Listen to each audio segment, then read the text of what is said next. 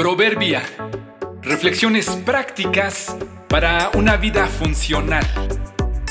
Episodio 38. ¿Qué habrá en el tinaco? Cualquier cosa o asunto no cerrado corre el riesgo de contaminarse.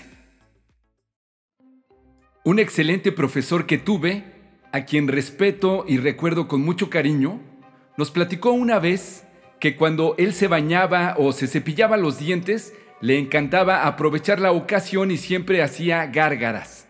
O sea, daba un trago de agua directamente de la llave del lavabo o de la regadera, inclinaba la cabeza un poco hacia atrás, entonces el agua se desplaza hasta la entrada de la faringe, aspiraba el aire, lo que hace que el líquido comience a burbujear, todo con el fin de hacer una limpieza bucal profunda.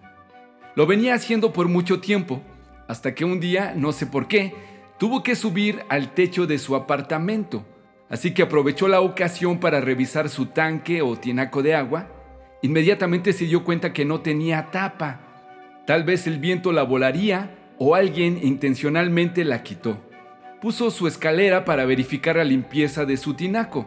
Su asombro fue grande cuando descubrió que flotando en el agua había un pájaro muerto, casi desintegrado.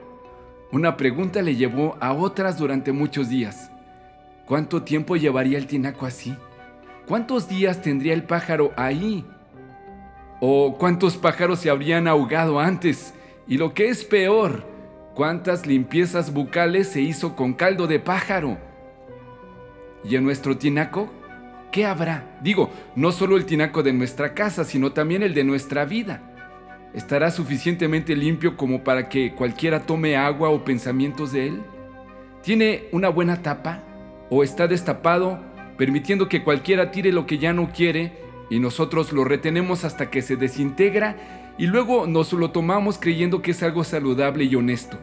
Aunque vivas en un edificio o seas parte de una familia y haya quien hace el mantenimiento o supervisa lo que se enseña y lo que se cree, es tu responsabilidad asegurarte que tienes una tapa segura que impide la entrada de organismos que te contaminen.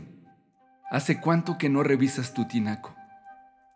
El que es bueno, de la bondad que atesora en el corazón produce el bien, pero el que es malo, de su maldad produce el mal, porque de lo que abunda en el corazón, habla la boca.